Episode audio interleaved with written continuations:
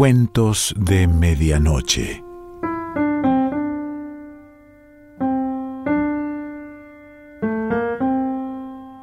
El cuento de hoy se titula Trenzas y pertenece a María Luisa Bombal.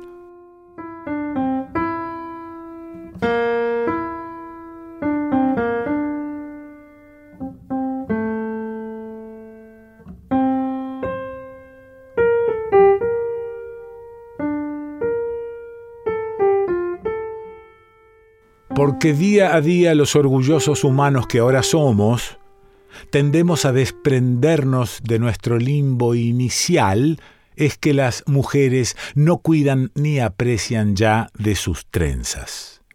Positivas, ignoran al desprenderse de éstas, ponen atajo a las mágicas corrientes que brotan del corazón mismo de la tierra.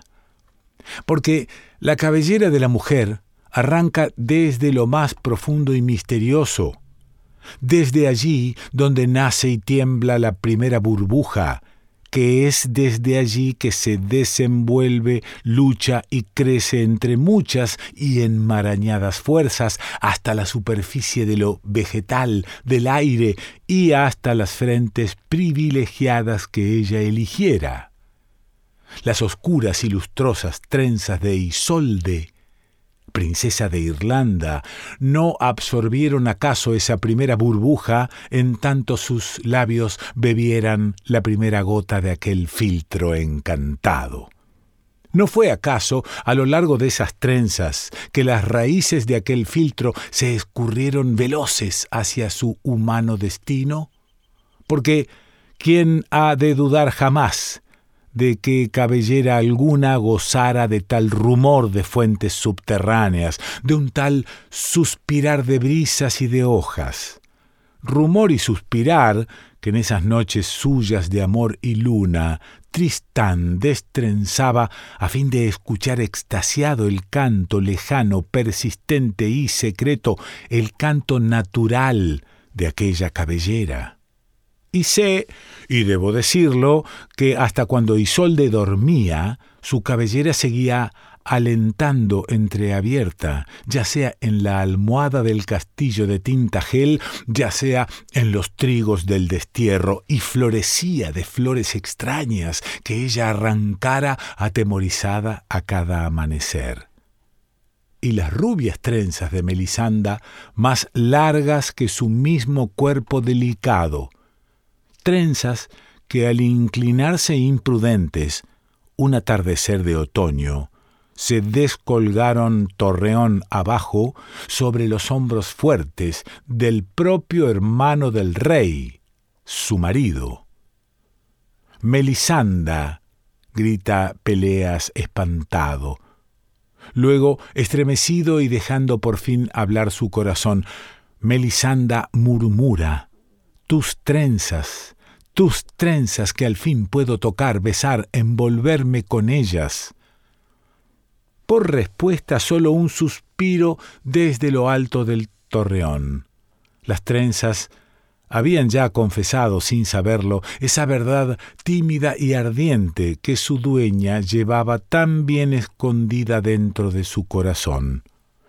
¿Y por qué no recordar ahora las trenzas de nuestra dulce María de Jorge Isaac, trenzas cegadas y envueltas en el delantal azul con que ella regara su pequeño rincón de jardín, trenzas picoteadas de mariposas secas y de recuerdos con las que Efraín durmiera bajo la almohada su larga noche de congoja, trenzas muertas, aunque testamento vivo que lo obligara a seguir viviendo, aunque más no fuera para recordarla. La octava mujer de barba azul. ¿La habéis olvidado? Y de cómo su extravagante y severo marido al emprender inesperado viaje confiara a su traviesa esposa las llaves y acceso a todas las estancias de la suntuosa y vasta mansión, salvo prohibiéndole el hacer uso de aquella diminuta y mohosa que llevara a la última pieza de un abandonado y desalfombrado corredor De más está explicar que durante esa bienvenida ausencia marital, en medio de tanta diversión, amigas reidoras y airosos festejantes, el juego que más la intrigara y tentara fuera el único juego prohibido, el de introducir en la correspondiente cerradura la misteriosa llavecilla de aquel íntimo cuarto abandonado. Muy sabido es que tanto en las mujeres como en los gatos la curiosidad siempre triunfó sobre toda otra pasión. Así pues, cuando al regreso intempestivo de su amo y señor, la esposa desobediente hubo de hacerle temblorosa entrega del manojo de llaves, entre estas, aunque maliciosamente disimulada, el temible caballero la descubrió no sólo mohosa, sino además tinta en sangre. Vos, señora, me habéis traicionado no le queda otro destino que ir a reunirse con sus tristes amigas al final del corredor. Dicho esto, desenvainó su espada. ¿Y a qué viene este cuento que conocemos desde nuestra más tierna infancia? se estarán preguntando ustedes. En nada tiene que ver con trenza alguna. Sí que la tiene, respondo con fuerza. ¿No comprenden ustedes que no fue la pequeñísima tregua que el indignado marido concediera a su inconsciente esposa, a fin de que orara por última vez, ni tampoco fueran los ayes ni llamados que Ana, aterrorizada, lanzara desde la torre pidiendo auxilio para su hermana y ni siquiera el cabalgar eh, desaforado y caprichoso que en esos momentos dos hermanos guerreros emprendían de visita hacia el castillo. No, nada de todo aquello fue lo que la salvara. Fueron sus trenzas y nada más que sus trenzas complicadamente peinadas en cien y más sedosas y caprichosas culebras, las que cuando el implacable marido la echara brutalmente a sus pies a fin de cumplir su cometido, las que trabaron y entrabaron sus dedos criminales, enredándose a sí mismo en desesperada madeja a lo largo del filo de su espada, obstinándose en proteger esa nuca delicada hasta la irrupción providencial de los dos dichos guerreros, también hermanos muy queridos, previamente invitados por nuestra pobre curiosa. Así pues, no en vano, durante dieciocho inocentes y alegres abriles, esa muchacha que fuera luego la insensata castellana y última mujer de barba azul, se pillara cantando esa su cabellera, comunicándole vigor y hermosura. Era muy pálida, así como las mujeres que tienen la cabellera muy larga, describe Balzac a una de sus enigmáticas heroínas. No era un capricho verbal, porque Balzac hubo sin duda alguna de intuir desde siempre esa correspondencia íntima que suele establecerse entre los seres y el hondo misterio de la tierra. Y aquí estoy, para comprobar e ilustrar esa afirmación suya con el extraño acontecimiento presenciado y vivido no muchos años ha por tantos de nosotros. ¿A qué dar nombres ni lugares? Quienes lo conocen lo saben, los demás bien pueden adivinarlos. Dos hermanas. Final de una larga, brillante, poderosa familia, aunque siempre acosada por escondidas pasiones, muertes inesperadas, suicidios. La hermana mayor Chita ya desde muy joven se recortó el pelo, vistió poncho de vicuña y a pesar de las afligidas protestas de sus mundanos padres, se retiró al inmenso fundo del sur que ella misma se dedicara a administrar con mano de hierro. Los campesinos refinados no tardaron en llamarla la Amazona.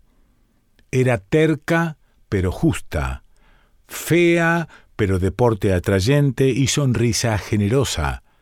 solterona, nadie sabe por qué. La menor, por el contrario, era viuda por su propia voluntad de mujer herida en el orgullo de su corazón. Era bella en extremo, aunque igualmente frágil de salud. También ella vivía sola, pero en la antigua mansión de la familia en la ciudad.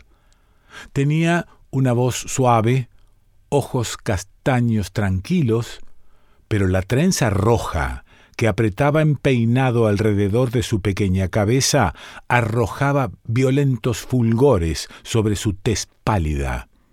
Sí, era una mujer dulce y terrible. Se enamoraba y amaba perdidamente.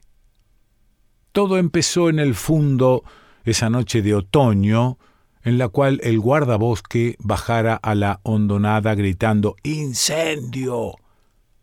Hacía rato, sin embargo, que, con la frente pegada a los cristales de su ventana, la amazona observaba intrigada aquel precoz purpúreo amanecer, despuntando allí arriba, dentro de los cerros de la propiedad, con su calma de siempre dio órdenes al personal de las casas, pidió su caballo y se encaminó hacia el incendio en compañía de sus mayordomos. Entretanto, en la ciudad, la hermana menor, de vuelta de un baile, yacía sobre la alfombra del salón presa de un súbito desmayo.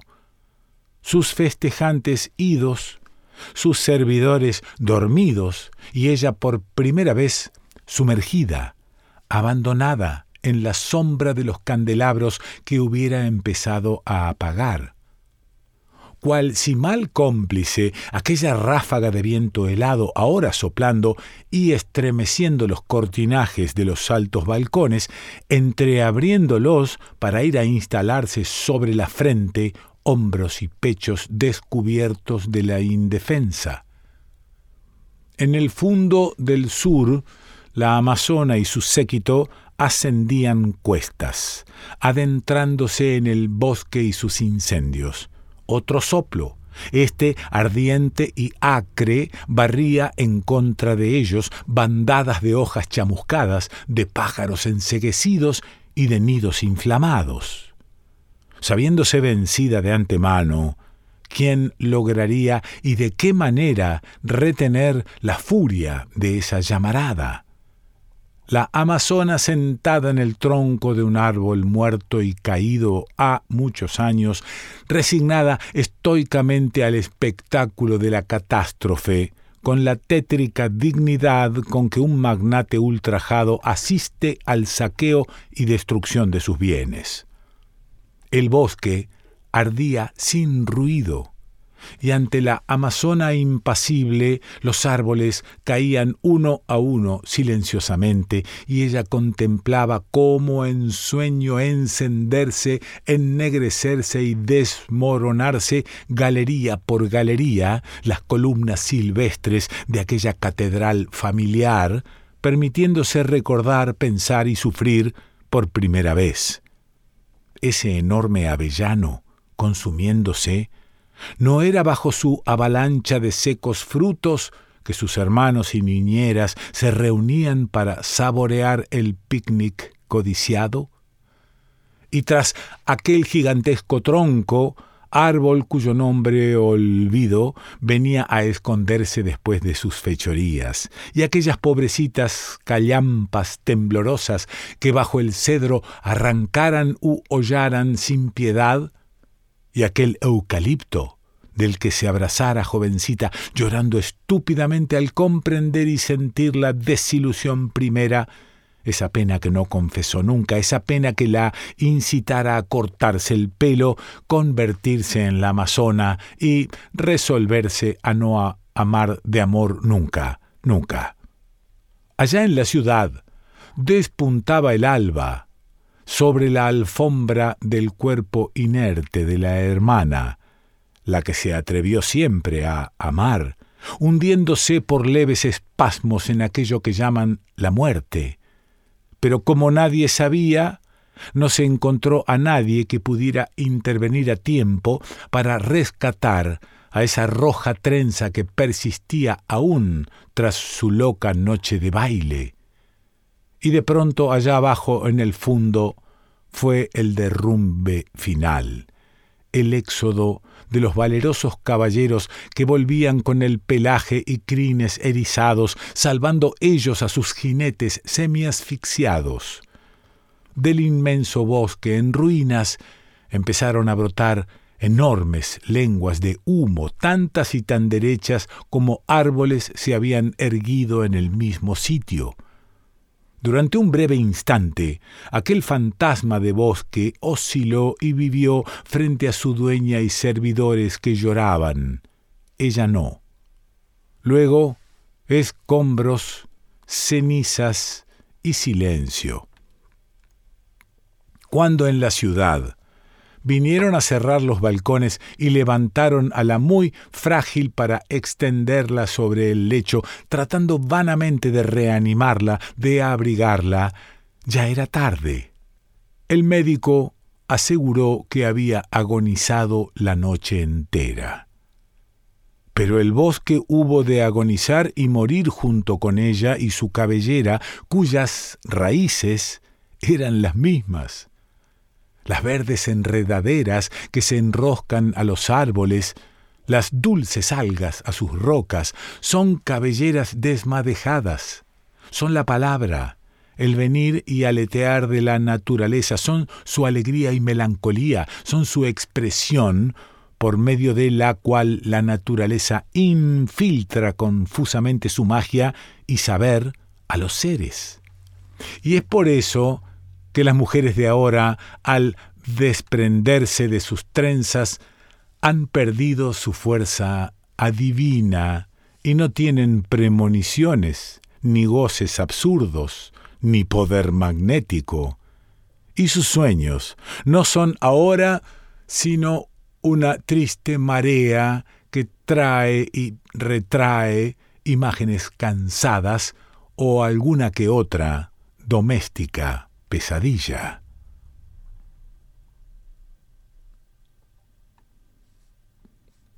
María Luisa Bombal. Algunos detalles de la escritora. Nació el 8 de junio 1910 en Viña del Mar, Chile. Criada en el seno de una familia de clase media, fue hija única. Su padre falleció cuando Bombal tenía 12 años, en 1922. Se traslada junto a su madre a Francia. En París asistió a las escuelas Notre-Dame de l'Assomption y Lucie La Bruyère. Eh, acabó el bachillerato y se especializó en latín. Graduada en Filosofía y Letras en la Sorbonne, cursó estudios de arte dramático y violín. Fue la introductora del surrealismo en la novelística chilena, exponiendo y ejerciendo modos narrativos imaginativos, simbólicos, sugerentes, patéticos. Conoció a Pablo Neruda en Argentina y vio... Eh, conoció a Pablo Neruda en Argentina y vivió en su casa por...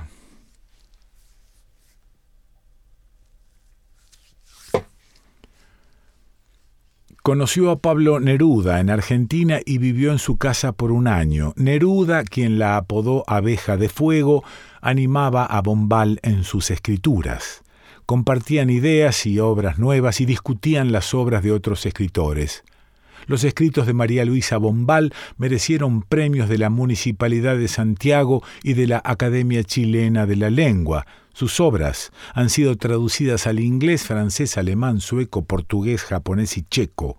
Falleció en Santiago el 6 de mayo de 1980. Obras el árbol, 1931, La última niebla, 1934, La amortajada, 1938, Las islas nuevas, 1939, Mar, cielo y tierra, 1940, La historia de María Griselda, 1946, The House of Mist, 1947, La maja y el ruiseñor en 1960.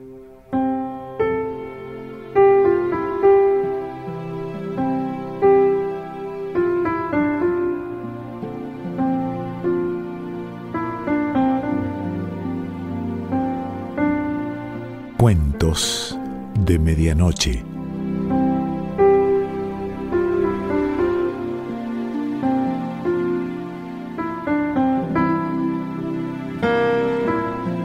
Selección Pancho Mondino.